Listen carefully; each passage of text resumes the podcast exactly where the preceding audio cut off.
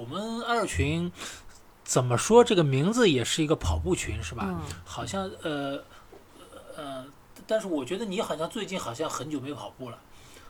唉是，因为我现在爱上了骑车，移情别恋了。爱上了，爱上了骑车。嗯这个也是，的确是经常经常会发生的。好像骑车感觉是容比跑步更加容易上上瘾的一件事情。这个我也是，呃，比较有有体会。嗯所以说你现在在那个体体育运动方面，就主要是举铁。我看你和呃举铁是非常非常的的怎么说呢？算是一个严嗯，人家说严肃跑者，你是一个严肃的举铁者，我感觉你对，比如说每次会认真记录你的所举起的整个重量或者训练容量，呃，然后是不是还会嗯经常一段时间测一下身体的数据啊，嗯，是呃的，等等这样子，唉，是不是？对，其实所以那么你是怎么会入这个坑的呢？好入这个坑啊，好，应该是一九年吧。呃，我当时办了一张健身卡，但是我之前也有办了健身卡以后去了一两个月就不去的这种经历嘛，我就担心自己这一次又半途而废，所以我当时我就发了一个朋友圈，我说的是，嗯、在这条朋友圈下面点赞和评论的人，大家监督我。如果我在过年的时候没有练出蜜桃臀，给你们每人发一百的红包，哦，结果当天那个数量就已经多到我觉得我负担不起了，然后没有办法，必须要坚持，然后就这样坚持了。我记得你在群里还有一段时间，你的名字是不到什么什么不体脂不，不改对对对不改昵称之类的，是的，我放弃了，是不是啊和自己和解了。啊放弃了，放和自己和解了。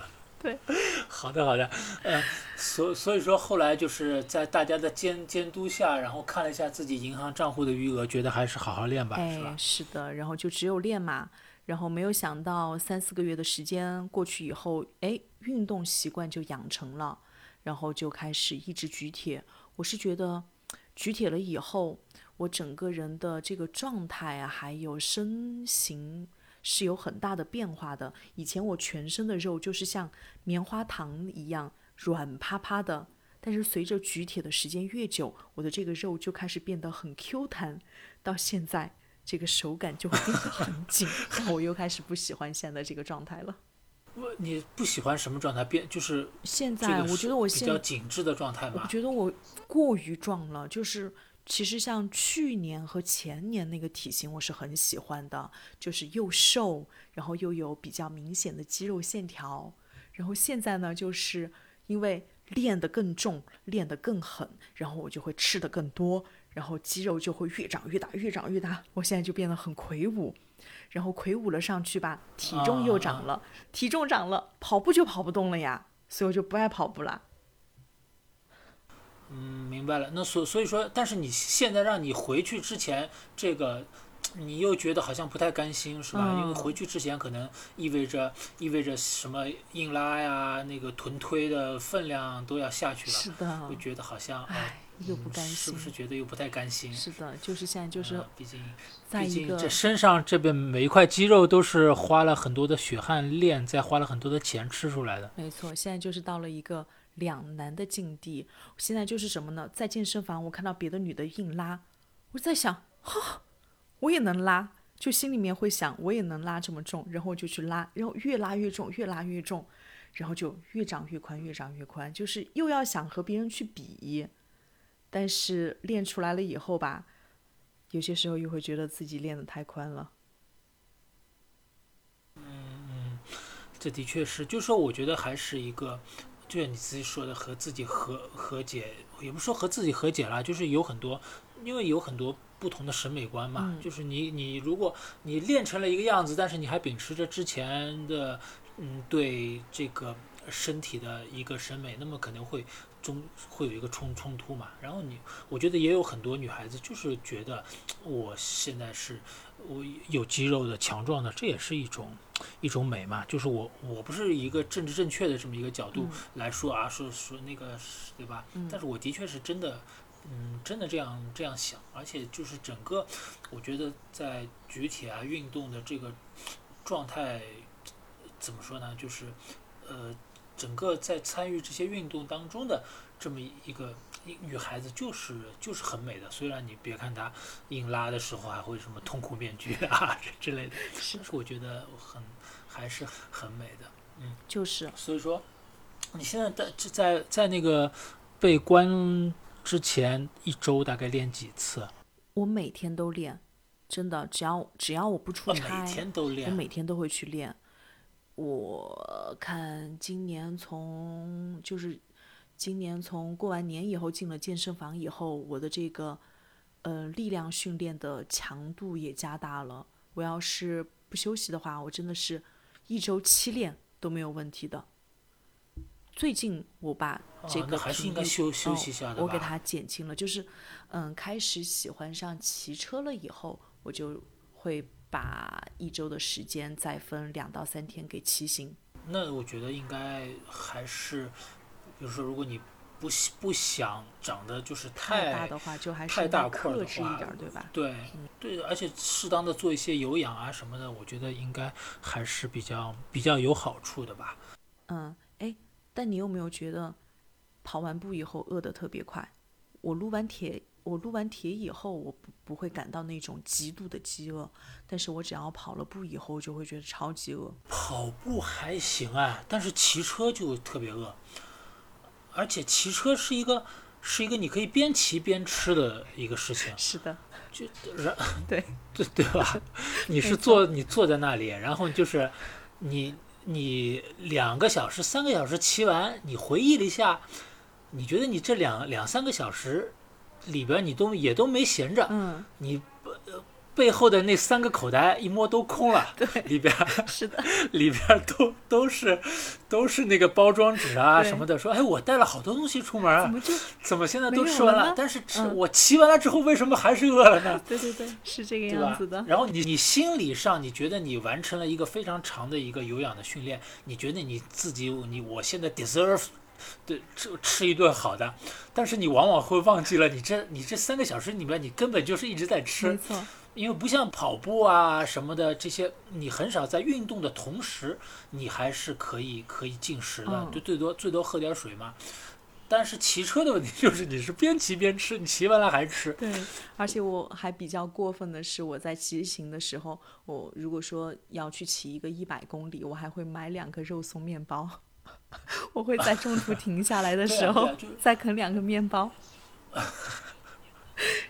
对啊，这是是这样的，就是就是我们呃骑车音频征集的时候，那个谁说的？嗯呃，珍珍说的嘛，有叫 coffee ride 嘛，哦，就是好像骑行的终点，或者说就是半半中间儿，他一定会停下来喝个咖啡，吃个点心，然后再继续啊什么的。是的，嗯，这这种在骑在骑行的人当中也是也是特别多的，我也是经常经常这样。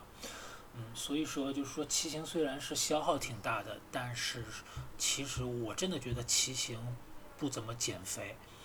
嗯，就它作为一个运动，它还是效果还是很好，但是它不减肥，并不是说它它本身的消耗不够，而是就是说你就在这个过程比较容易当中，我们管吃的也很多，就是是的，是的，我就是对，这是个非常非常普遍的现象。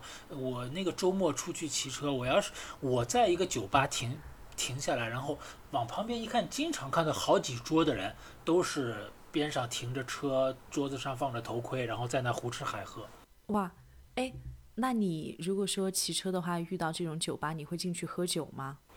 不会不会，我我本身就不怎么喝酒，因为我对我对酒精有点儿那个过敏。哦，所以说我本身是不怎么喝酒，但是我如果是骑车的话，我会允许自己把无糖可乐换成普通的可乐。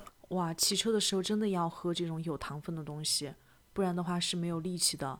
那你有没有什么，就是这纯粹是作为一个爱好呢，还是你有没有，比如说，呃，有一些什么目标啊，说准备一个什么比赛啊，以后会不会想去参加一个什么力量举啊，或者骑车的骑车的比赛啊之类的？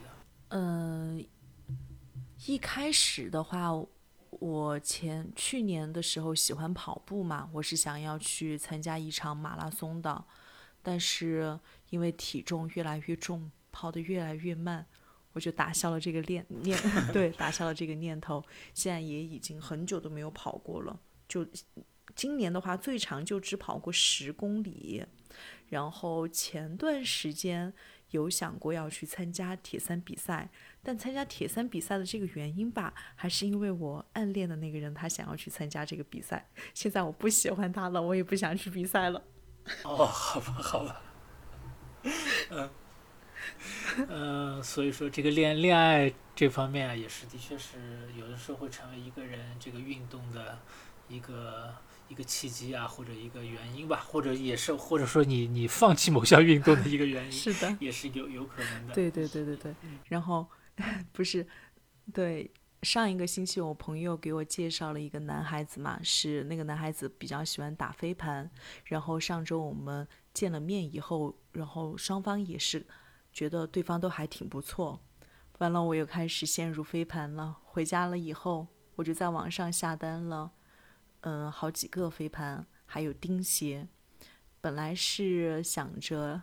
玩飞盘的话，每个人都要自己带飞盘啊？没有，但是我就是很十几个人共享一个飞盘就可以是呀，但他们打得很好，我打得很菜。然后我那天去跟他们玩的话，就我全程就当了一个跑风，就在那个场上跑过来跑过去，跑过来跑过去，从头跑到尾。大家都跑得累了，我都还很有力气啊。幸好之前练跑步练得好，但是他们就不给我盘，因为我接不住，所以我得自己买一个盘，然后找一个人 去练接盘。争当优秀接盘侠，这个呃，你可以跟那个群里的青岛娜娜交流一下。是的，我发现她好像玩的很好，嗯，而且她玩的很好。你还买了钉鞋是吧？是。好像还要还要戴手套吧？我没戴，有的有的比较精致的女孩子她会戴手套，但是我这手套撸铁都撸出这么多老茧了，我觉得也无所谓了吧。哦，也是也是，好。呃，所以说你现在玩了几次飞盘呢？一次，就是上一次和他玩的那一次。就玩了一次。哎，我觉得飞盘还挺好玩的。是吧？嗯。呃，好像现在也是在国内这个这个特别火啊。呃，那么你这一次玩玩下来，就是说，呃，感觉自己体力没有问题，然后就主要是技术方面，就是那个接盘呐什么的。那扔也是要练的呀，就是说你你想让它往前扔。然后，但是一直扔出去，然后它会走一个弧线呐什么的，就是你也要控制它往哪儿去这些。是的。还有正手扔、反手扔，是的，是就是这些都是要练，所以我就买了一个飞盘嘛。结果我的飞盘还在路上呢，我就被隔离在家里面了，太难过了。但是我跟你说，这个关于这个扔飞盘的这个，我相信你会很快练得很好。为什么呢？因为你有一只狗。我可以让我的狗和我一起去练，是吧？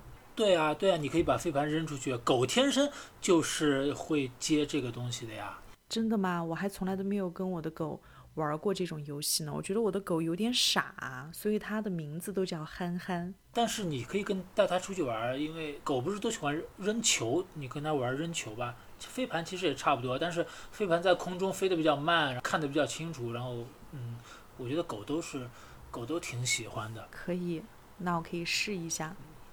好的，所以说你现在这个新的这个运动是是飞盘是吧？所以但是飞盘是一个不能够有身体接触的这么一个运动是吧？嗯，对，它不能身体接触，都是要在空中传递。所以说你你练那么壮，其实没有太大的用处，你也不能够去去撞人家一下是吧？对，这个就很吃亏。如果说他们打的是橄榄球的话，我还比较有优势。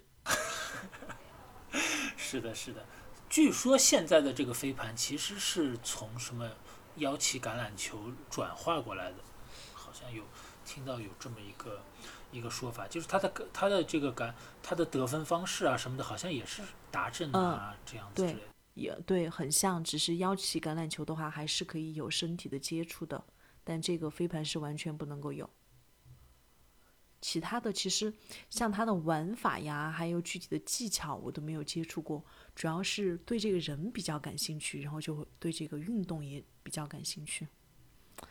哎，那反正你之前是因为暗恋那个想玩铁三，然后现在呢？哎，这现在这个不是暗恋了，现在这个是人家就是明着给你介绍了，是吧？哎，对，现在这个不是暗恋。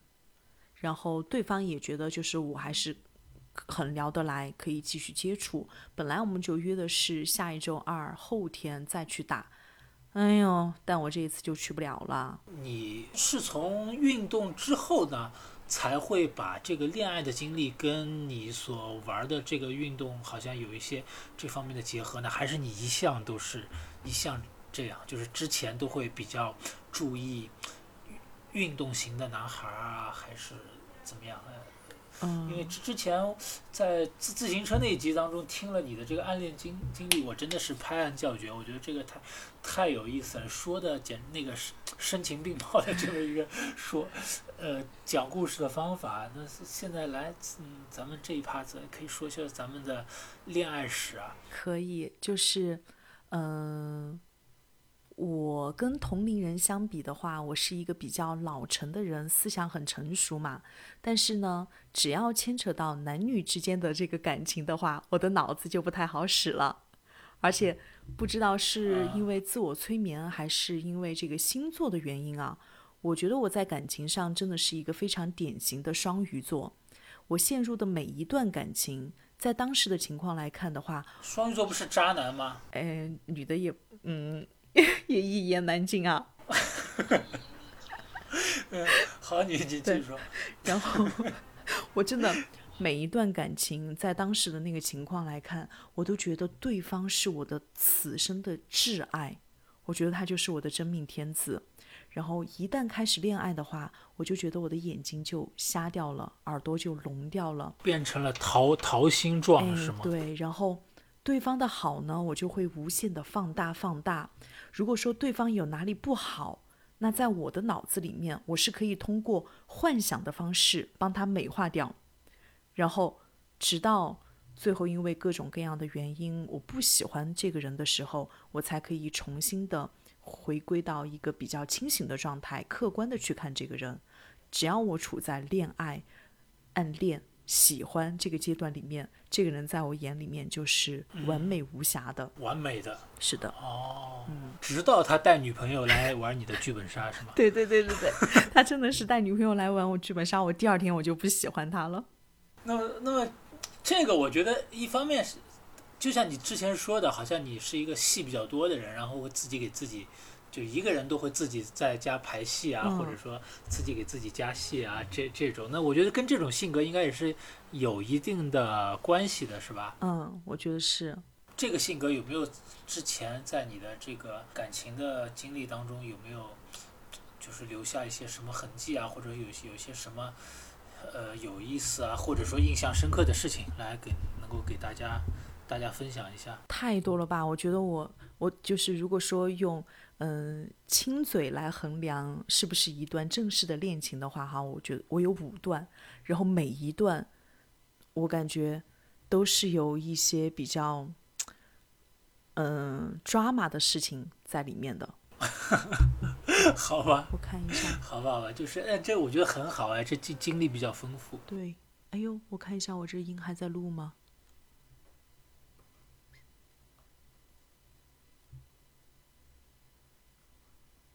稍等啊。我们这个有有一点儿姥姥姥爷明信片的意思了。在录的，在录的。好，所以说，嗯、这个是 drama drama 是你自己 drama 的，还是这个这个两个人的这个发生的事情比较 drama，还是你自己给自己加戏的 drama？嗯、我自己也比较作，我就挨着给你讲一下嘛。好，第一，对，第一段的话是发生在初中。初一的时候呢，是这个男生他先向我表白，但是他表白的时候我不喜欢他，所以当时就没有答应。结果后来等到他不喜欢我的时候，然后他就跑去和我们班的其他女生谈恋爱，我又开始喜欢别人了，然后我就从暗恋到明恋，跟他之间拉拉扯扯了大概可能有三年。这个男生他就是一个花什，么？我没不是我我没听明白，你你说你又开始喜欢别人了，还是你又喜欢他？我就喜欢这个男生，他他喜欢我的时候我不喜欢他，他跟别人谈恋爱的时候我就开始喜欢他，但我又不能说，因为他是跟我们班的其他女孩子谈恋爱，啊，对我就开始暗恋他。但他是一个花心大萝卜，和我我们班三个女孩子都谈过恋爱，还和其他女孩，就是还和其他班的女孩子也谈过恋爱。我最记得的一件事情就是零八年的奥运会开幕式的那一天，他当时就约 他，这也记得太清楚了。真的，因为那天是奥运会的开幕式，零八年八月八日。对对对，是的，那天开幕式，他就约他当时的女朋友去逛公园，然后他女朋友和我的关系又特别好，就顺便叫上了我。我感觉那天全国人民都是在家里面看奥运会的。然后平时就是去的那个琼海公园，平时那个公园里面很多人，但那一天只有我们三个，我就看他们俩谈恋爱。但直到现在，我都不知道北京开幕式是什么样子的。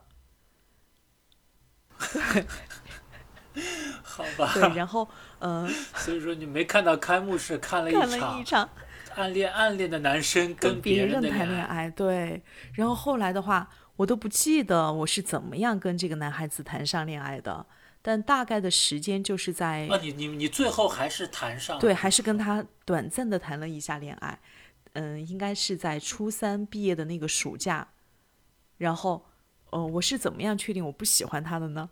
是因为我跟他接吻的时候，初吻哦，我都没有那种心跳加速的感觉，我就觉得，嗯，应该就是这。因为你，因为你开幕式那天已经看过了，是吗？已经提前知道了他是用什么样的方式亲人吗？笑死了。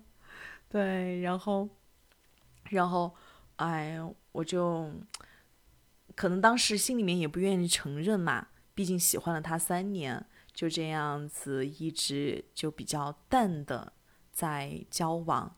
到了高一开学的时候，就是以我的移情别恋。结束了这第一段恋爱，嗯，那也没有什么 drama，他他后来没有要死要活，什么站在楼上威胁你？这个没有，就主要这一段就是我自己比较作，然后 那其实这也正常嘛，其实很很是很多所，就是黄舒骏有一句歌词嘛，说所呃很多所谓刻骨恋刻骨铭心的爱情，其实只是不甘心而已嘛，嗯，就是你觉得他一直跟这个好，跟那个好，就是不跟你好，说我怎么也要。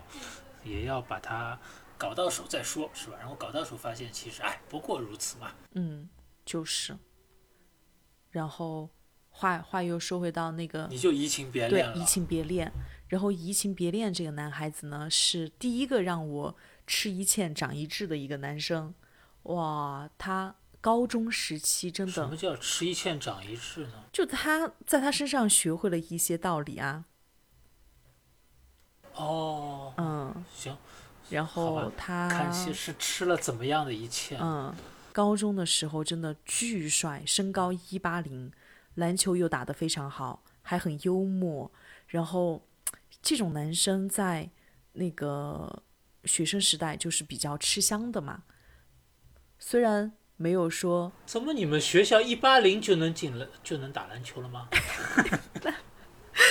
还不高吗？现在一八零的话都是用，就是男孩子觉得很值得炫耀的事情。呃，好，篮球打特别好，这个这个感感觉我懂。所以说你当时就是那个所谓那那种呃流流川枫后援会那种嗯，对，就不说一眼就沦陷了吧。但是我在第一个学期就被他拿下了，然后我们就开始谈恋爱。一开始的时候非常的甜蜜。那会儿我们学校还没有开始住校，就是走读，每天早上就会去学校上课，晚自习再回家。然后我和他家的方向是相同的，不过还是隔了大概有三四公里的样子。现在倒是觉得这个距离很近啊，跑。我还以为你会说隔了三座山之类。三四公里，现这个距离的话，现在可能抬脚跑个十多二十分钟就到了，但当时真的是觉得好远，隔了十万八千里。所以每天早上我就会先起很早，然后坐公交车到他们家楼下去等他，然后他再骑电瓶车带我去学校。每天晚上放了学呢，他在骑。高中就可以骑电瓶车了。是的，是的，毕竟我们是州里的人嘛，我们没有骑牛上学就已经算是对得起学校了。好好好。然后，你你继继续说继续说。然后每天晚上放了学呢，他就会先骑电瓶车送我回家。然后我在我的父母面前是那种超级听话的类型，他们不仅不知道我早恋，还不知道我在学校是一个属于那种小霸王的类型哈。他每天哦，你是那种大姐头那种吗？哎，有一点，高中的时候我真的有一点这种感觉。我等一下后面就会讲到这个地方，先做一个铺垫吧。然后，嗯，带了一帮彝族小弟，因为 我带了一帮小妹，我不打断你了。嗯，他骑电瓶车送我回家的话，就会比较快，差不多二十分钟就可以到家。但是我爸妈的话，就会以为我是坐公交车回来的。所以每天晚上，我们都大概会有二三十分钟的时间，我们会在幽暗的小路上面亲亲小嘴呀，搂搂抱抱什么的。啊，行，这个我懂。对，然后直到冬天的有一天，嗯，我那天穿了一件黑色的羽绒服，然后在回家的路上，他就把我逼咚了。逼咚，逼咚，你知道是什么吧？对。呃，对，我知道，我知道。然后，虽然这不是我们这一代的名词，但是我我知道。嗯，然后我的那个羽绒服的后背就沾满了墙壁的灰，但我们俩都没有发现。我还以为后背 什么冻在墙上。没有，我衣服上就全都是那个墙壁灰，但我们俩都没有发现嘛，就这样回家了。好家伙，我满面春光的回家，我妈看到我背上的灰，她就质问我哪儿来的。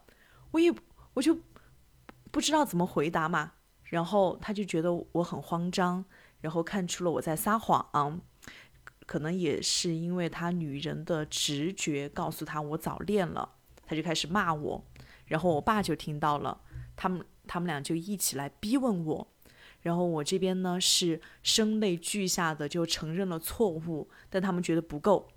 大晚就是因为背后有点灰啊啊，然后你就不能随便编个谎言，说我这墙上蹭了一下，说边上跑过去面前跑过去一个一个人跑得特别快，吓得我赶快贴墙站站好。你哪怕说路上被人。被人劫了钱，说被人逼在墙角那，我一下子想出来那么多借口，你居然就直接供出来早恋了，天哪，太天真了。我觉得我可能大概说了吧，但是不知道呀，就是我我一撒谎就脸红，就不太会撒谎嘛，然后就被我妈看出来了，然后我承认了错误还不够，他们还把我揪出去，让我带他们到案发现场去看一看，过不过分？然后对我就一。然后呢？他们拿到的是什么剧本呢？在这个案发现场，在案发现场，我就一边哭一边带路。然后我以为带到地方以后就结束了嘛，没有想到我爸他抽出皮带就把我打了一顿。我当时就觉得整条街都可以听到我的哀嚎。最丢脸的你知道是什么吗？嗯，是有一个邻居，一个一个叔叔吧。应该是一个叔叔，他经过的时候看到我被我爸打的哇哇叫，然后使劲在那儿劝我才停下来的。嗯，然后高中哎，其实高中也不算早恋了吧？哇！而且，嗯，但是在我觉得可能在我们这种比较偏僻的小地方吧，就觉得这个。高中还是要以学习为主，谈恋爱这种事情会影响学业，所以就对家长就会特别的在意这个事情。问题是，这个还没玩，还没完，并这并不能够阻止你。哎，对，这我相信，这并不能够阻止我。然后我马上就要给自己加戏了，我被我被爸妈拎回家以后呢？他们他们是先把我关在院子里面好几个小时，然后他们俩困了以后要去睡觉了，才把我放进屋。哇，我那个时候心里面又气又委屈，我觉得我爸就是一个暴君，然后觉得我妈就是一个煽风点火的人，我觉得我在这个家里面待不下去了，我要离家出走。然后，对，然后我就等到他们俩都睡着了以后，哎，听到我爸的那个呼噜已经打起来了。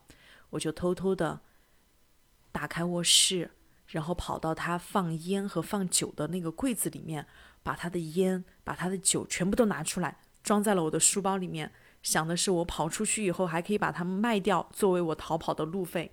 然后 我还以为你要报复他，没有，我要 逃跑。抽了，让你打我，我让你没烟抽。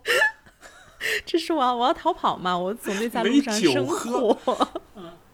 然后，哦，对，酒是用来生火的。啊，生火嘛，笑死了。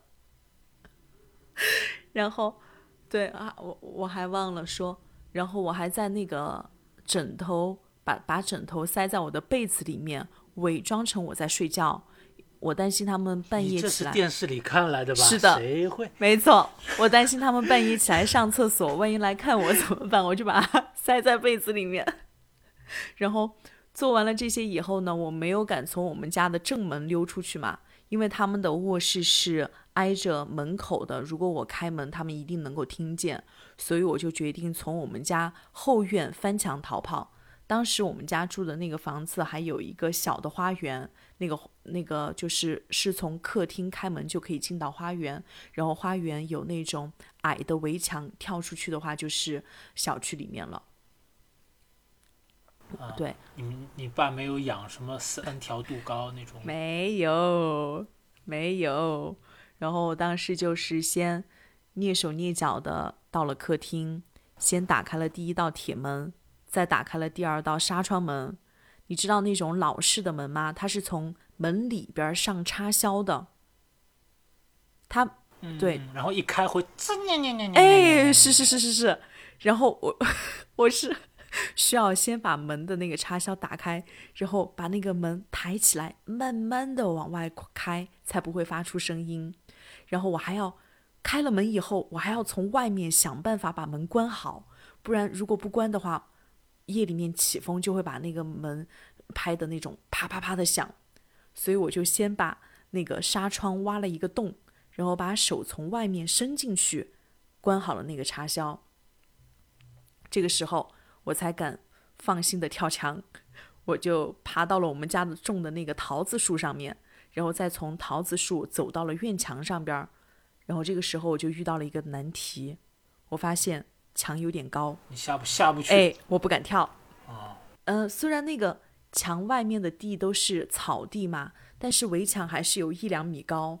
然后晚上又黑，我就很害怕，我就坐在那个墙上，就这样，嗯嗯，就是身体往前面一试，但又不敢试，马上又回来，就这种状态。好，我就好纠结。你包里不是有酒吗？你喝一点酒能壮胆。没有想到这一点，酒开封了以后就卖不出去钱了。然后 我就在那个围墙上面坐着，就给自己做心理建设。然后应该是不断的告诉自己吧，这个家已经容不下我了。然后就哎一咬牙跳下去，最后呢还是安全落地了。然后嗯，以那那个时候没有手机是吗？有手机，小灵通，那个时候叫小灵通。有手机。哦。嗯。那你没有打给你男朋友吗？打了呀，我下去了以后，我就先走路到他们家，然后我给他发信息。哎，我觉得这个地方你看，就是又是双鱼座比较作的点。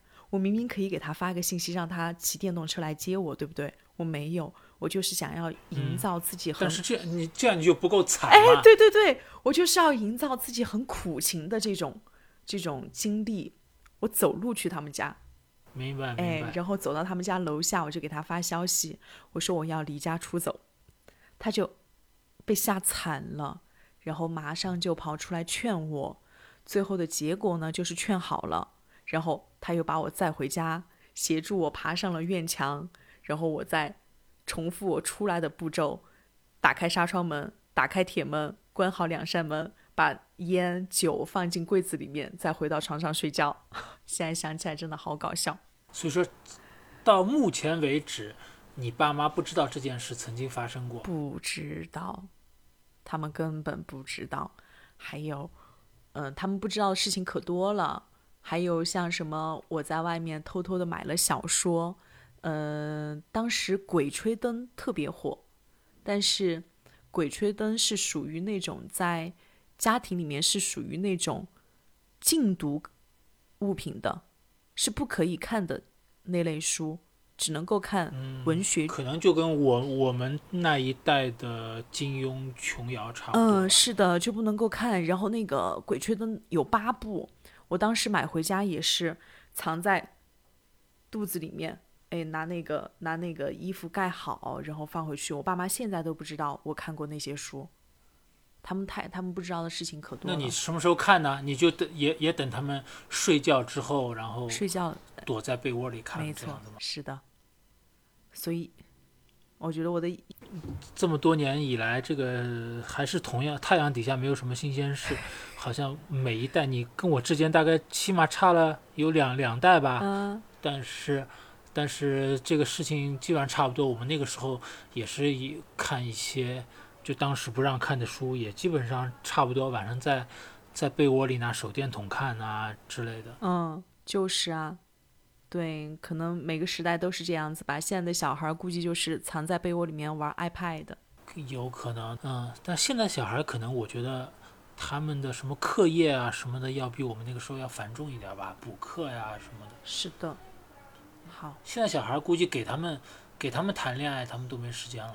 嗯，我觉得应该是你不了解现在的孩子吧。你在网上搜一搜，现在那些初中生谈恋爱还蛮多的，他们还会在就是嗯、呃社交平台上面秀恩爱呢。所以说，那么跟这个男孩子，我觉得不太靠得住吧？你看你那么苦情的去找他，他居然把你劝退，哇他居然没有表示无条件的支持。你看，你比我大两代，呃，那个什么什么二十多岁吧，就是看人看得很清楚，他确实不靠谱。哦，这就说到后来上了高二的时候，那个时候我们就文理分班了。他们家呢花了一些钱，把他调到了那个文科的重点班去，然后我们两个扎心的这个恋爱就开始了。他高二的上学期还一切都安好，无事发生。但是暑假的某一天，我当时正在上那个英语外教课课外班嘛，突然就收到了他发来的分手短信，哦，我瞬间眼泪就掉了下来，然后我就把头埋到那个课桌里面去抹眼泪。本来都已经忍住了，嗯，然后说来也巧，那节外教课的话题就是讨论男女关系的。到我发言的时候，我站起来我就开始哭。那个外教老师他就问我怎么回事儿，我就说 I just broke up with my boyfriend，我就这样说，用哭腔说，把那个老师吓得都不知道怎么安慰我。反正我还是记得他当时就很温柔，最后下课的时候还给我塞了一张纸条，就是鼓励我呀，然后让我嗯、就是要走出去之类的话。然后，然后，嗯对我接下来的这个暑假都是在求复合，让他不要离开我，再给我一次机会，我一定会做到他喜欢的样子之类的。然后一开始的话，这个男生他的态度还比较坚决，后来不知道是受不了我的这个死缠烂打，还是说他心虚，最后他就妥协下来，说要不然暑假就先这样，让他好好的想一想我们之间的关系，并且叫我等他。注意哦，他叫我等他。嗯，然后我就等呗，盼星星盼月亮，终于盼到开学了，可以见到他了。结果他们班的人跟我说，他其实在上学期的时候就和他们班一个叫某某的一个女生就开始搞得比较暧昧了。然后好吧，对我当时就只是很生气，觉得难以置信。不过我还是在心里面帮他开脱，帮他找理由。直到有一天的中午呢，我就亲眼看到他和那个女生肩并肩，很亲密的走在了一起。哇，当时就觉得那天是不是什么下着特别大的雨啊？倒也没你有吧，就是像 像那种倒也没有哎呀，这个天气天气也不给你，就是造点气氛啊。这倒没有。嗯，天气倒是记不住了，反正当时我是觉得整个人信念都崩塌了。下午老师在课上讲了什么，我一句都听不清。然后课间休息的时候，我就到楼上去，到他们班，我就把这个女生找出来谈话。我就问那个女孩，我说：“你喜不喜欢这个男生嘛？你要是喜欢的话，就和他在一起；你要是不喜欢，就和他说清楚。要不然的话，你这边不答应他，我这边就落实不下来。这样吊着大家的话，就对三方都不好受。然后这个女孩子她的意思就是说，她也没有想过要谈恋爱呀，还是要以学习为主呀之类的，说了很多话嘛。后来上课的铃声就响，所以说他们没有在一起啊？在一起了。我没。他们俩哦，对他们俩当时是在搞暧昧，后来才在一起了。对，然后就是这个，所以说就是典型的渣男嘛，就是跟跟那个还在暧昧的时候呢，就是跟你这边也不放手。嗯，没错，就是这个样子。然后最生气的是什么呢？就当时上课铃响了以后，就转身我就要下楼回我们班了嘛。这个女孩就弱弱的说了一句：“我知道你也喜欢他。”嚯！我当时听到那个暴脾气，一下火就上来了。用现在的话来说，你你知道我为他偷了我爸的烟酒吗？对我当时就觉得这个女的太茶了。然后我到我们班以后，就跟我们班的那些姐妹说了这件事情，她们一听也很气啊，就说下午放学的时候就把这个女的堵住，收拾她。结果不知道是谁走漏了风声。当天下午放学的时候，她就被好几个男生护送回家。然后，嗨，这个事情就是当时气，但过了以后，我就觉得就哎算了嘛，嘎。几然后那个接下来的几天呢，都无事发生，我就只是每天晚上在床上躺着，默默的流眼泪。哦，对了，嗯，忘了说，你那你作为一个能够号令其他小姐妹去收拾她的。这么一个啊，也就算好像算是也是小太妹的这种形象，居然居然就每天在家里抹眼泪，在被窝里抹眼泪，我觉得这个反差也是蛮大的。对我那段时间瘦了可多了，呃呃呃，不不是在家里面，我们那个时候高二的时候，学生宿舍已经修好了，然后学校他就不让我们走读，全部都要住校，哎，然后有一天。就这个事情过了，可能我觉得有好几个星期吧。然后有一天晚自习的大休息，我从那个小卖部买了东西回来，迎面就遇到这个男生，他就很拽的问我，就说：“你不是要去收拾叉叉吗？怎么还不去呢？”嚯！然后我我的这个脾气我又起来了，我就是受不得人这样挑衅我，我就跟他说：“你跟他讲，下节课我就去找他。”然后我就回去上课，铃声一响，下了课我就冲出教室，到他们班儿喊：“某某，你给我出来！”这个女的她肯定是不敢出来的嘛，哎，对这个天哪，这个画面，对这个女孩子她肯定不出来嘛。然后这个男生和他的几个哥们儿就出来，把我围在了墙角，问我要干啥。我说我上来揍他呀。然后我们就开始了拉锯战，就是我要揍，他们又不让我揍。最后呢，是这个男孩子把我初中同寝室的一个女孩子，现在是他们班的一个同学叫出来劝架，然后我就看这个架确实是打不起来，我就说好嘛，那我今晚就不打他嘛，我就回我就回我们寝室去了。然后我们室友的话，但是他们把你围在墙角，有你的。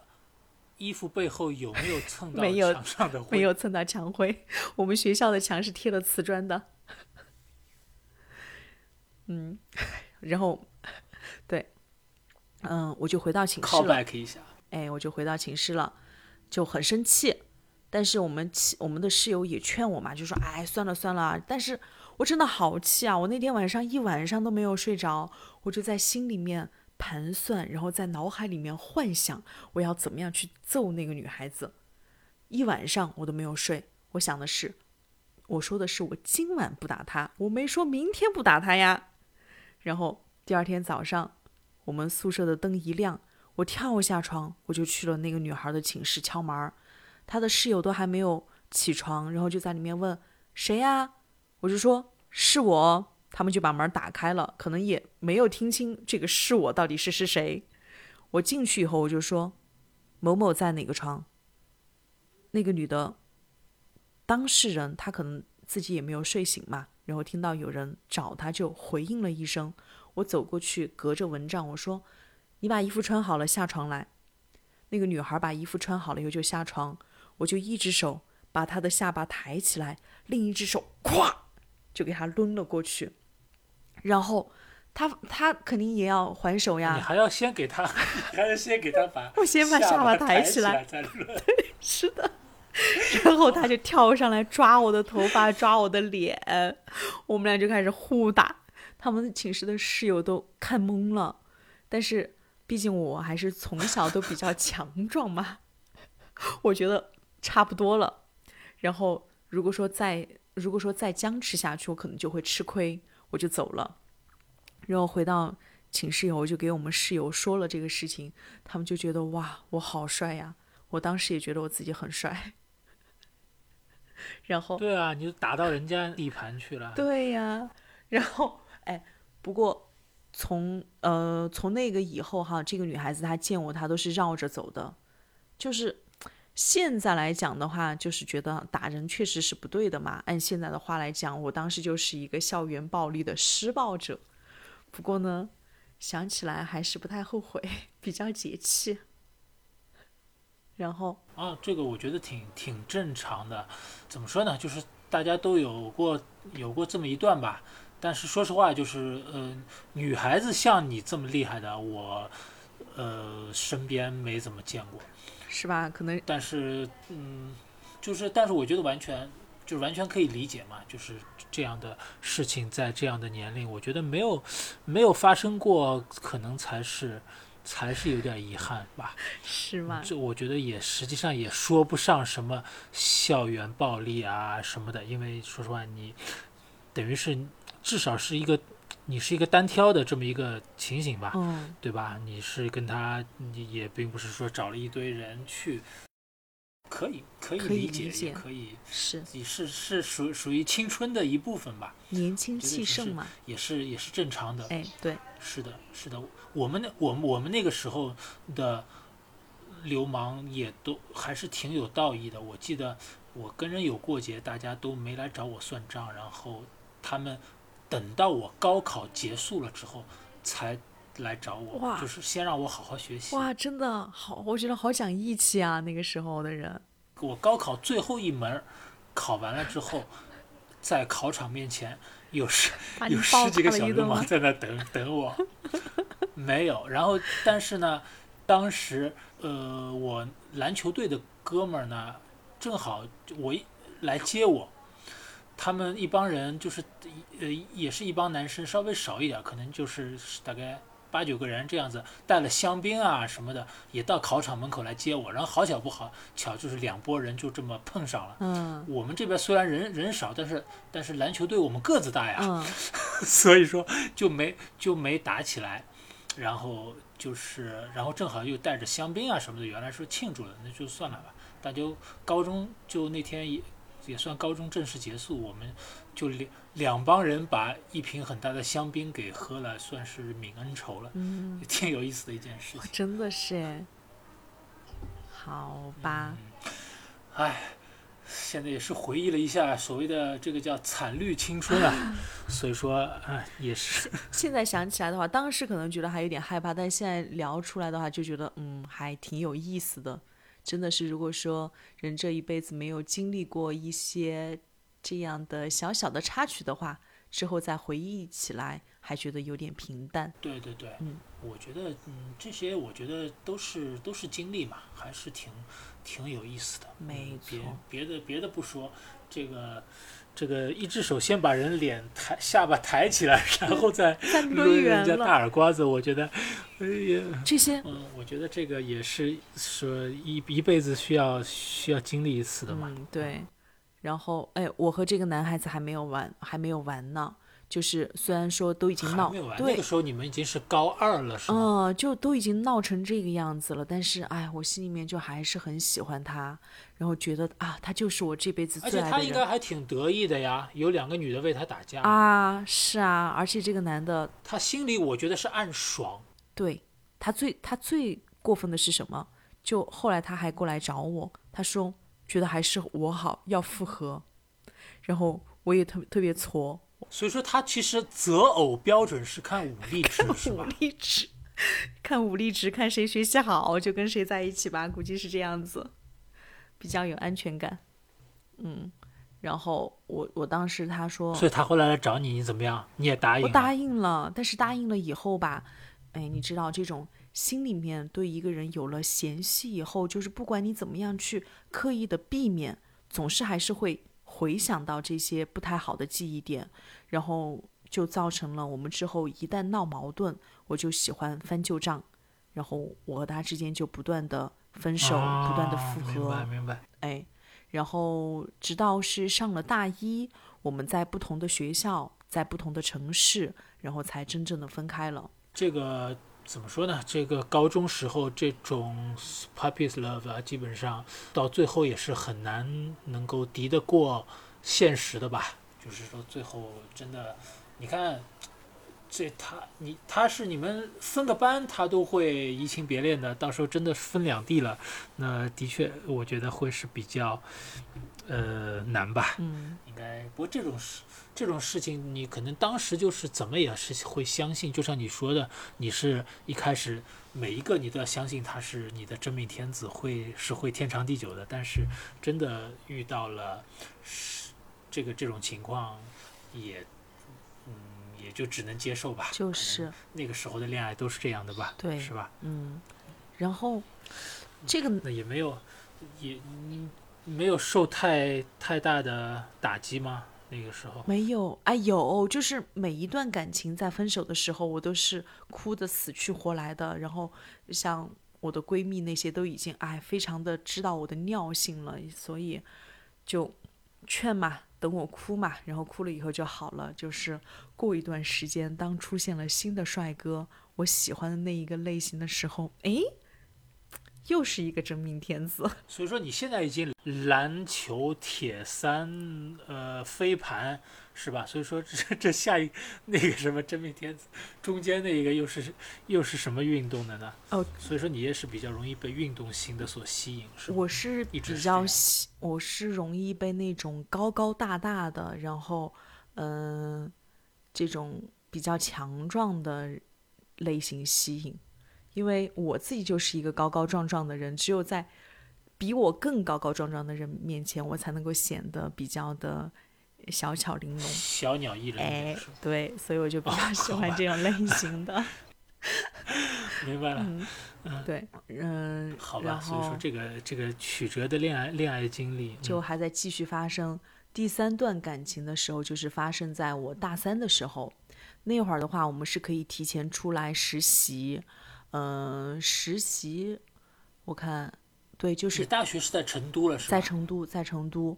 然后有一回就是我们学校搞了，就是很多那种像双选会一样的这种，就是有很这什么东西啊？就是有很多的公司和企业到学校里面来招生，啊，校招啊，哎，对，校招这样子。然后那个链家地产他就到我们学校来开宣讲会了。我一个关系很好的一个同学去听了这个会，回来以后他就跟我讲，他说：“哇，我跟你说，卖房子特别挣钱。”他说这个宣讲的老师之前是在北京拍戏的，连明星都不做了，就因为卖房赚钱，然后他就现在来当经纪人。我这个同学说，他决定要跟这个老师去干一票大的，他说要带上我。我说好，走，我们一起去。哇，这个听的怎么那么不靠谱、是，呀，然后我就给我们学校开了那个实习证明，我就出去卖房子了。然后，对，但是我我是当时那批新人里边最刻苦的一个。我为了有客户，做了很多横幅挂在那种代售房源的外面，还下了各种社交 APP，包括陌陌、探探等等，只要是社交的我都下。下了以后，我就把所有的个性签名都改成买房、租房、买车位哦，这些等等的，就是都找我。然后当时就是上了很多的，哎，就有很多的客户资源进来了。虽然那个时候刚入职，没有什么样的谈判能力，但是我对待客户就是非常的真诚。然后某一天，对啊，但是但是为什么会有那么多从从约会软件上来的客户呢？他 好奇怪啊！他能够那所有的约会软件都可以定附近的人，知道吧？哎，附近的人的话，我们买房卖房的话，就都是卖的周围的这些房子嘛，就确实是会上一些的嗯嗯客户。然后，呃，有一天我都不知道是从什么样的渠道给我打电话进来，就是有一个要买车买买车位的一个客户，然后但是。嗯，在我们这个链家挂牌出售的车位呢，没有符合他需求的，全部都跟他们跟他们家有点远，距离他们的单元楼比较远。然后我就呃让我的店长去找他们小区的物业买到了这个业主名单，我就挨个给他们单元的业主打电话问有没有车位出售。可能是因为我的这种工作态度也感染了他嘛。然后之后带他去看车位，虽然车位没有看上。他又说他想要换房子，我又给他去找房，然后人看上了，哎，就把我这个人看上了，哎，待会当时我一个没有毕业的学生，对不对？哪里经得住这种社会人的追求嘛，是吧？哎，然后就就答应了。嗯，他是一个就是自己做生意出来创业的人，每天都会非常的忙。像约会呀什么的，都是需要从他各种的会议饭局里面挤出时间。但是，只他对我会比较好，只要我说想去哪儿玩，他都会记在心里面。短的时候当周，长的时候可能几个月，反正他总是就是会满足我的这些就是出去玩的这种嗯需要嘛。然后，假如说。我放假的时候正好碰上他在出差，他还会给我买机票让我去找他。白天的话，我就在他的办公室外面等他，晚上再一起去逛街。哇，对，就是就是霸道总裁嘛，他没有给你买鱼塘吗？这倒没有，这倒没有。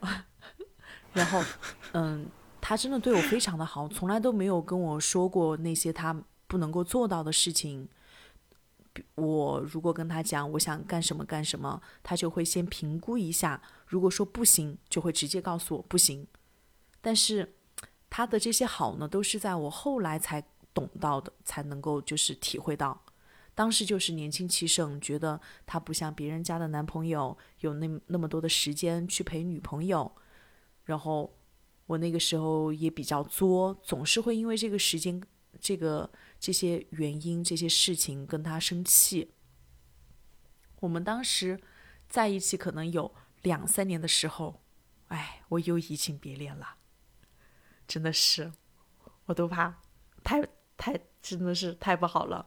我就遇到了另外一个人，就叫他。各位五人，这个双鱼座大家还是不要碰啊！不要碰，不要碰，双鱼座不要碰。就遇到了一个界，这个戒呢和他就完全是两个极端。他这个戒非常的幽默，哎，然后。什么叫借？代号嘛，代号，给他取个代号，勾，小勾，哎，这个小勾，明白明白，OK。嗯，他就非常的会说甜言蜜语，每一句话，每一个举动都能够打到我的心上。然后我觉得我就做了人生当中最蠢的一件事情，我就给上一任说，我说我喜欢上别人了，没有办法跟你在一起了。然后当时。我的上一任他就怕我被别人骗，各种的，就是他就冲到那个人的宿舍去把他打了一顿。他他倒是没有像我这么冲动，人家还是比较成熟的。他先是找了关系嘛，就是去查这个小勾，然后最后他跟我说这个小勾有一些债务上的纠纷，叫我不要跟他在一起。但是那会儿我已经完全被这种新鲜刺激的感情冲昏了头。那个冲昏了头脑，我就觉得上一任他就是为了挽留我，他在污蔑小勾。然后那段时间，他每天都给我打电话，要让我见面谈。我我在电话里面都是就觉得他是一个非常难缠的一个很可恶的不讲理智的，然后一个放不下的一个男人。然后当时反正还是说了很多，现在想起来很后悔也很伤人的话。然后可以想象，可以想象，是吧？然后现世报就来了，就来得很快。我和这个小勾果然就是我有一天，我就和这个小勾，我们俩去逛商场，完了我的粉底液就没了，我说我要去买一瓶。结账的时候呢，他就抢先就帮我付了钱。然后晚上回家吧，我觉得，哎，跟他又还不是就是，嗯，谈了很久，让对方帮我付钱的话，我觉得心里面过意不去，就说要把这个钱转给他。就你知道那个微信转账的时候会让你确认一下对方的收款信息吧？我一看，对方的那个收款名字是某莹，那个莹一看就是一个女孩子的名字，我当时就傻了。嗯，我就问他，因为我在跟他就是一开始在接触的时候，我是明确的问过他是不是单身的，他说他是单身。然后我就截图下来问他，我说这个某莹是谁？他说是他们店的一个员工，然后说他因为一些，我还以为是他，他是一个女装大佬，这是他的。他没有要实名认证嘛？然后他就说，他因为自己遇到了一些经济上的麻烦，然后微信是绑定不了自己的银行卡的。所以就让他们店的一个员工办了一张银行卡给他用。哎，我看他说的言之凿凿，然后再结合上一任说他有经济纠纷嘛，我就相信了，就相信了这个事情。但后来证明呢，他确实没有说谎，但是他也没有告诉我全部的实情。就这个女孩子，就说经济纠纷那个那个部分是实情，是实情，但是那个女孩子不是他店里的。那个店那个女孩子原来是他店里面的，但是从他们店离职了，并且离职以后成了他的女朋友，而且他们俩还一直在一起。只是说这个女孩子他们家是成都周围一个地方的，每一个星期都会他都会回家几天，然后有有一天他就趁这个女孩子不在成都的时候，他。为了证明他自己是单身，就带我去了他们家。那天的话，我去到他们家，第一印象就是他们家收拾的很干净。我当时还认为，哎，这个人和我一样有洁癖，还觉得我们俩性就是生活习惯是相符的。但是后来我洗完头了以后，在找吹风机的时候，我拉开柜子，我就发现柜子里面有好几瓶用过的女士香水，而且。其中有一瓶我也有，那个时候我就瞬间明白了为什么之前我在喷那款香水的时候，他会知道这款香水是什么牌子。嗯，你原来还觉得他好像就很就我会觉得很有品味的一个人，居然对香水是有所研究。没错。哎，然后你什么时候来我这里看看，你就知道真正的单身男士的家是什么样子。好，疫情结束了以后，我立刻飞过来。然后，哎，我跟你说，我跟你说，有有一次，有一次我家里是什么东西坏了，是一个烤箱还是什么东西坏了，要需要找一个电工过来，过来修。然后，然后那个电工来的时候，他就顺，他在厨房嘛，然后就说了一句啊，说哎，你们这里是学生合租的公寓吧？然后我我当时还是想。他可能觉得我看上去很年轻，我还暗暗爽了一下。嗯，然后我转了个身，发现洗洗碗池里有很多堆着的碗都没有洗，我就明白了，原来是因为这个。对，是因为太乱了。嗯，然后对对，我呃，所以说你跟你说，单身单身的男的，如果家里收拾的太干净，这个是他想要隐藏某些东西，是吧？我现在也知道这个道理了。嗯，然后或者就是有人帮他收拾，对，没错，反正绝对不可能，我觉得是一个单身男人干得出来的事情。对呀，能打游戏的时候谁会想去扫地呀？天哪！是呀，然后我当时我就让他给我，我我就说你给我解释清楚到底是怎么样的一个原因，然后他再一次言之凿凿的说他没有骗我。他他说他一直在和这个女孩子扯分手的事情，但因为他自己不是本地户口，然后他们现在的那个房子是他买的，但是因为他没有成都户口，所以没有办法写他的名字，所以就把这个房子写在了这个女孩子的名下。他们现在在闹分手嘛，因为财产的问题一直就断不干净。他说的真的是有理有据，而且眼神坚定，我就从这个眼睛里面看不到他任何撒谎的痕迹，我又相信了他，是吧？然后，嗯哼，对，然后，哎，现在想起来的话，哎，我就觉得，哎，怎么样呢？就是他真的并不是因为财产不好分割，然后没有和那个女孩子断干净，是他根本就没有给那个女孩子提过任何分手的事情，他就是在脚踏两只船。对对对，这个也是比较比较普通吧。嗯，嗯，但是当时你就是是是相信了，对，对就相信了，没有没有意识到是自己是被，就现在用现在流行的说法，可能是被被三了，被小三了，对，是，的，是的，他可能先跟那个女孩子在一起，然后再等于是，对。然后我们我我和他就这个样子，一直就拉拉扯扯的到春节嘛。然后他那会儿还没有从那个家里面搬出来，我就很着急，因为快要过春节了。我知道如果他不搬出来的话，他到了过年的时候，他肯定会去那个女孩子家过年。然后有一天晚上，我就觉得要不就摊牌吧，他不然他一直这个样子，就是扭扭捏捏的，我就觉得很会很烦。我就拽着他嗯去到知道那个女孩子那天晚上在家，我们就上楼进行当面对质。我就说今天晚上你必须要选一个人，是跟谁走。他就磨蹭了很久嘛，但是最后还是选择了我。那个女孩就把她所有的衣服都扔了出来，我就捡着她的那些东西，带上她来到了我的家。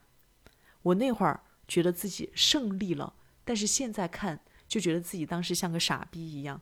就老天给了这么多的机会，不停的在中间阻止我，然后我呢，偏偏偏偏就是要冲破这种各种的阻拦，毫不犹豫的跳进到他这个坑里面，真的是太傻了。而且你已经不是第一次了，是之前那个不也一样吗？对啊 觉得就是高中那个不也不是也是哎差不多嘛？就是就是你你总是觉得跟另一个女的可以，呃，可以争来什么东西，但是其实你你要想一想，如果这个人是你争了把才来的，就说明他嗯并没有主动选择。是的，然后就，所以这个就造成了我们最后还是没有在一起嘛。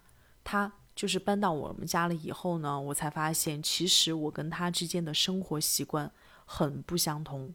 其实他根本不整理房间，他对他根本不整理房间，就是我喜欢什么呢？非常整洁干净，哪里拿的这个东西，他就要放回原处。哎，地上有灰，我会立刻把它擦掉。哎，起床后，如果说那个床单是皱皱巴巴的，我会把它拉平。而且像鸡蛋，冰箱里的鸡蛋，吃了几个还剩几个，我都是有数的。就是必须要从左往右拿，或者说是从右往左拿，不可以像下跳棋一样从中间取。但这些全都是他会犯的毛病，呃，最后一个我觉得也算不上什么毛病吧。就是强迫症。所以说你们最后分手是因为他拿了左边第三个鸡蛋吗？这是其中一个原因吧。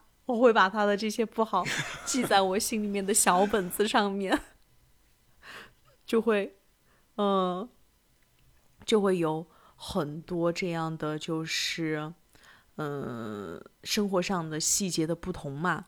然后，嗯，我当时会觉得他这些都是毛病，但是现在我也成长了，我觉得其实就是大家的生活方式不同，还是应该被尊尊重的。不过那个时候我就像会像一个老妈子一样，一直在旁边念念念念念，他就会觉得啊，我非常的烦。然后磨合期的时候，我们是三天一小吵，隔周一大吵。大吵的主要原因还是因为他的前女友，就就他的前女友就是会经常分手了以后还会找他干一些事情。最可惜的是，这个男生他后来自己就辞职了，出来创业，自己开了一家店。员工的话就是当时他们店里面其他的一些跟他干了很久的小伙伴。然后有一次不小心，我就瞄到他的手机，看到工作群里面怎么有那个扎眼的微信头像呢？才知道他居然让他的前女友也过来帮他工作，哇！那一刻我真的是都要崩溃了，我真的觉得自己就像一个笑话一样。然后那段时间我们又开始了有他没我，有我没他的这种吵闹，就好吧，真的超级过分，但他都还不是他最渣的体现，这大概是几年之前，起码是三四年前了。嗯三四年前嗯啊，，对，就那会儿我也比较年轻嘛，二十三四岁。最高潮的是有一天晚上，他说他朋友家的孩子要吃那个满月酒，他晚上会晚点回来。但是到了晚上十一二点的时候，我给他打电话，他怎么都不接，我就想他可能是喝醉了，我就打车到了他吃饭的地方去接他。但是到了以后发现餐馆早就打烊了，人都没有，我就各种找呀，好不容易就找到了他就是满月酒这个东道主朋友的电话，然后对方说他七八点就走了，好家伙，我一下我就知道该去哪儿找他了。完了，我就去到那个女孩子家楼下，就发现她的车是停在路边的，我就冲上去狂敲门，那个女的就在里面问是谁，我说是我，我来找小勾，她说他没在，我说我说你不要骗人了，他的车就在楼下，我就开始给那个男孩打电话，结果他的手机就在里面响了，嗯，这个时候他们才开门，开了门以后，我就那个进就直接就冲进去，发现客厅没有人，我就冲到了卧室，发现这个男的躺在床上睡觉呢，把我气惨了。然后你就抬起他的下巴，没有，我没有吗？没有，我做了一件什么事情呢？当时你就哭哭着走了是吗？没有，我把他叫醒，我说走，穿上衣服回家，我就协助他穿好了衣服，然后就回家了。回了家以后，他不是喝醉喝醉了吗？他又继续睡，这连我就用他的指纹把他的手机解锁，看了他跟那个女的的聊天记录。那天下午他确实是喝醉了天哪，这个 哦，用睡着的人的指纹去解锁，这个剧情也是有点狗血。对，然后他就让那个女的去接他，然后那个女的其实那个女的还是挺好的哈，那个女的当时是问送他回哪儿，然后他说不回我这儿，所以那个女孩子就把他带到他们家去。看完我真的伤心到嚎啕大哭，第二天就请假了，没有去上班。他酒醒了以后，我们就又大吵了一架，然后他反过来揪着我说：“我看他手机这个事情不对。”他有这还有什么好吵的？你这都不分手，你还有什么好吵的啊？天哪！我真没和他分手，然后后来我就反就和他在一起嘛，都起码又过了，都又过了好久哦，又过了一两年。就之后中间的话，我们有一段时间过得还是很甜蜜的。后来最主要的原因是因为疫情来了，就二零二零年疫情的时候，所有人都被隔离在家嘛。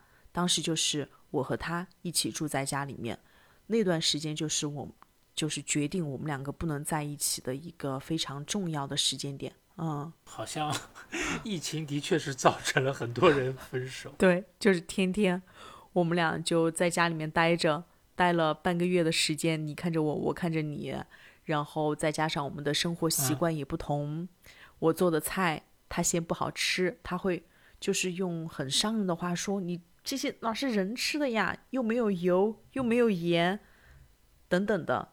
那他批评我做的不好吃，他自己又不去做，然后我你让你给他看一下强餐，强你说世界上还有人吃这种东西？你看看我的，你看看珍馐美对味吗？你都不好好的珍惜，然后就是因为这种小细节就嘛，是啊，最后到我们俩在家里面一天都不说一句话这样的程度。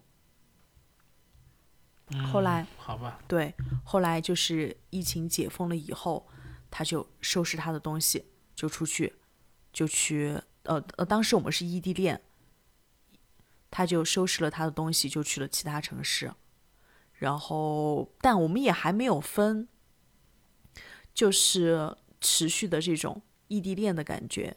然后我可能会从每周去找他一次，变为半个月去找他一次，然后再变为一个月去找他一次，最后就是我不去找他了，他自己回来。然后有一次，他回来之前，所以你们下一次什么时候见面？哦，下一次不见面了，现在不见面了，现在分了，分干净了，现在分的干干净净的。好吧，好吧，对，然后那个我看有一天他就是他要回来的上午，他给我发了个信息，他说那个嗯，今天晚上我回来了，你就不要再准备晚饭了，让我收拾打扮一下，带我去吃西餐。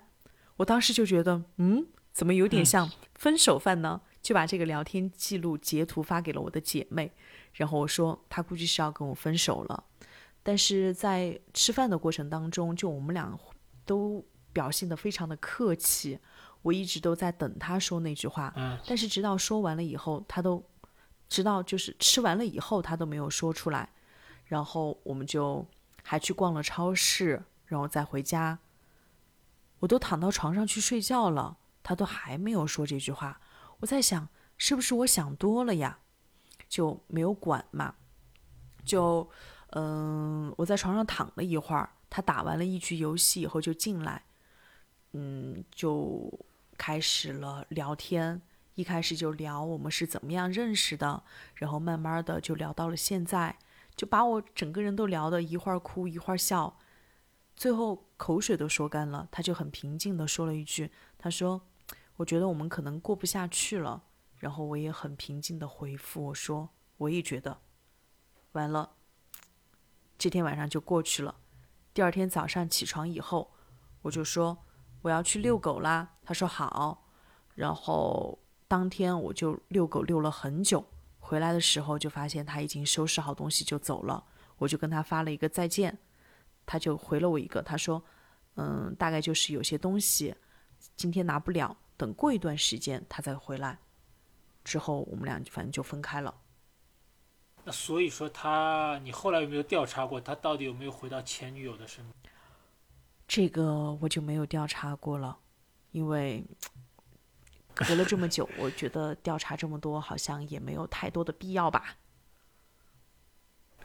就是你现在其实也不是太感兴趣了，对吧？对就是对他到底有没有怎么样？是的，就真的是放下了。对于这个人来讲，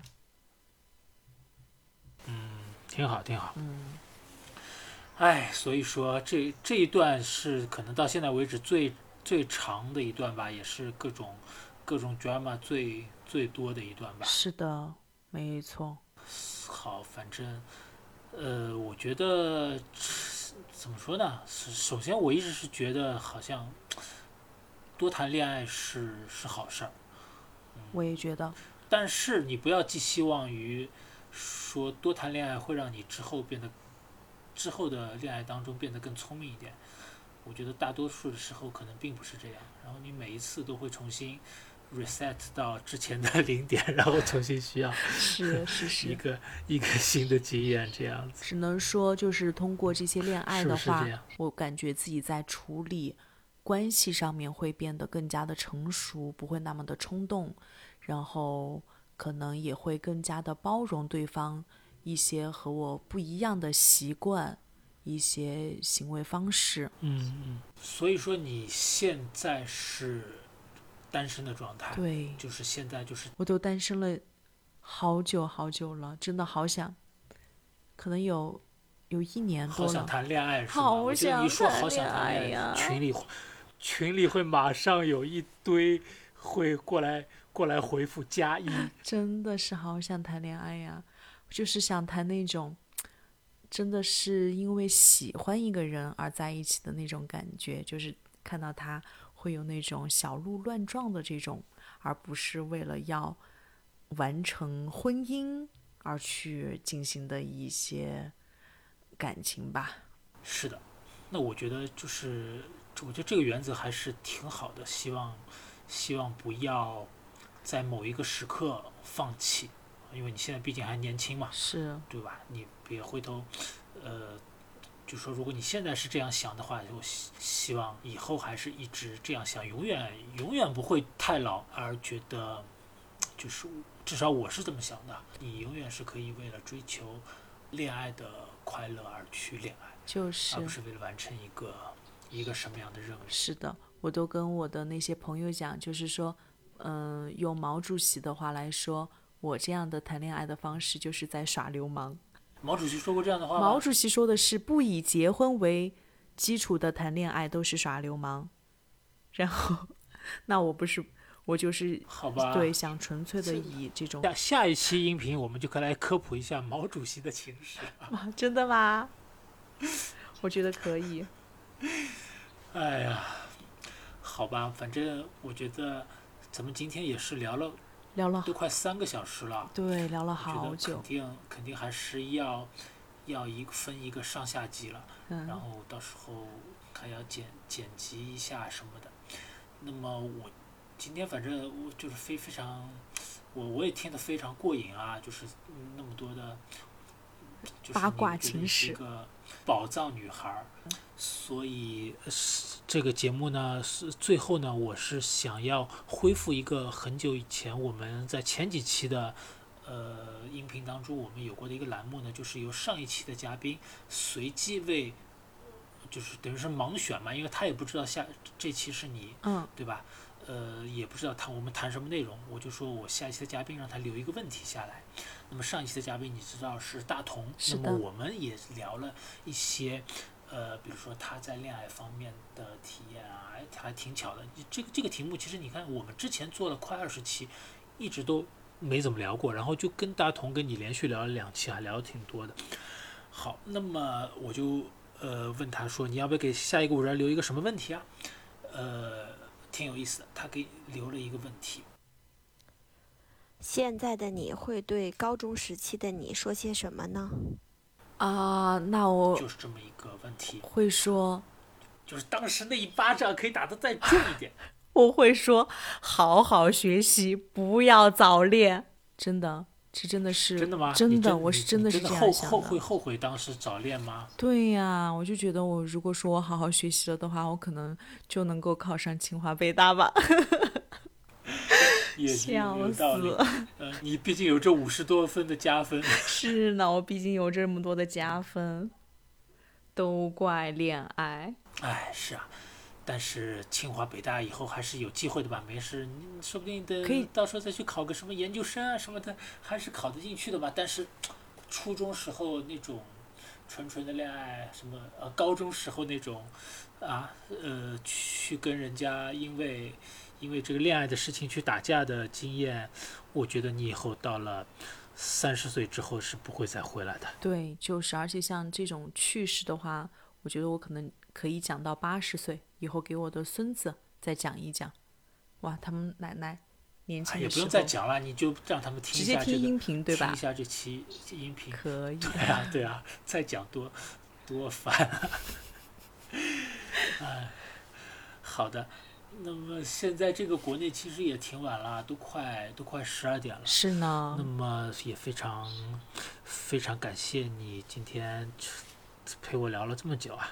呃，我也希望现在因为我们的艺术总监正在月子里，所以说我是估计这期我是要自己剪了，所以我也是希望尽快能够把它剪出来。好的，来跟大家让让五人听到听到我们，好吗？好。那么你还有什么有什么要对五人说的吗？除了不要早恋，但是五人也没有太小的吧？现在五人也应该大多数都是到了该恋爱的年龄了，也不再不不存在什么早恋了。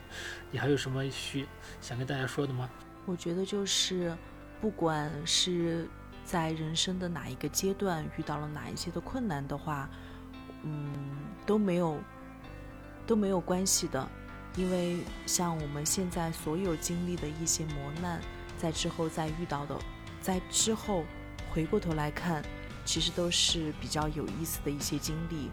然后也希望我们所有的五人嗯喜欢自己、欣赏自己，不管自己是什么样子的，都能够以一个很好的心态去接受自己。